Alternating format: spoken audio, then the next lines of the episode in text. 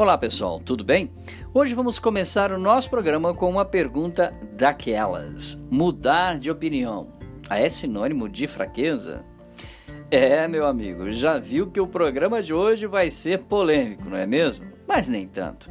Mas para falarmos sobre este assunto e respondermos essa pergunta, antes precisamos nos fazer outras perguntas muito importantes.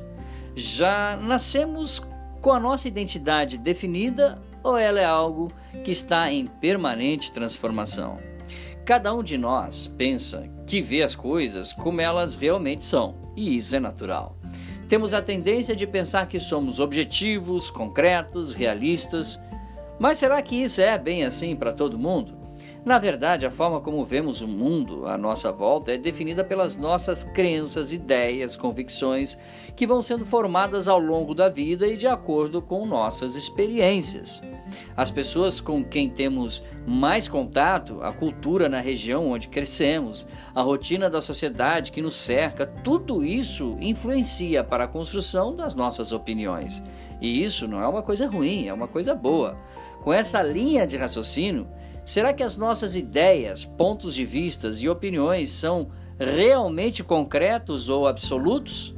Quando a gente aprende a questionar as opiniões alheias, a tentar entender as opiniões alheias, nós vimos que o nosso microambiente ele é alargado, ele começa a ter novos contornos. Pois é aquela velha máxima, quando você sobe a montanha, você vê o vale de uma forma diferente. Observamos diariamente nas redes sociais, em jornais e no nosso próprio dia a dia discussões polarizadas, a cada vez mais acaloradas, sobre quem ou o que está mais certo, se é que assim podemos dizer. Aparentemente, o objetivo principal desses debates é convencer ou converter a pessoa com quem se discute do ponto de vista.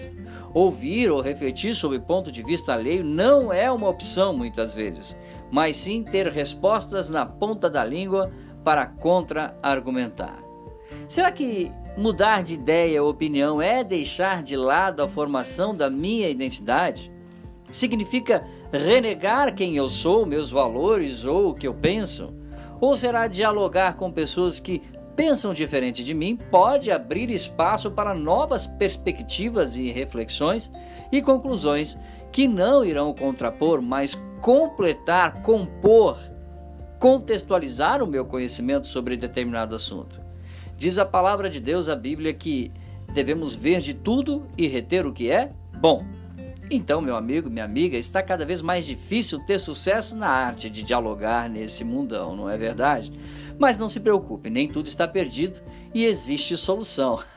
é verdade.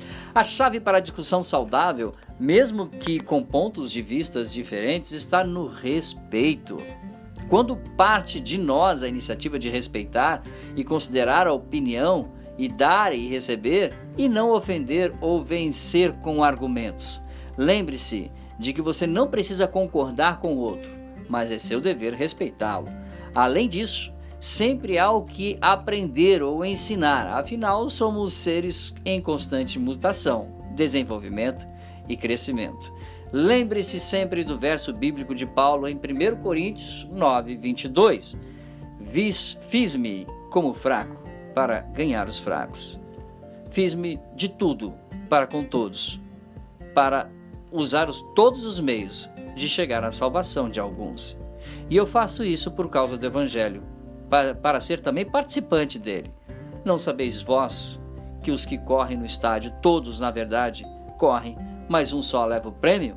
Correi de tal maneira que alcanceis. 1 Coríntios capítulo 9, versículo 22 e 24. Esperamos que você tenha muito, muito que aprender, é claro, não só com as pessoas, mas com as palavras de Deus. Dúvidas sobre o assunto de hoje? Fale conosco, dbmarketingpublicidade.gmail.com. Grande abraço, até o nosso próximo encontro. Tchau, pessoal.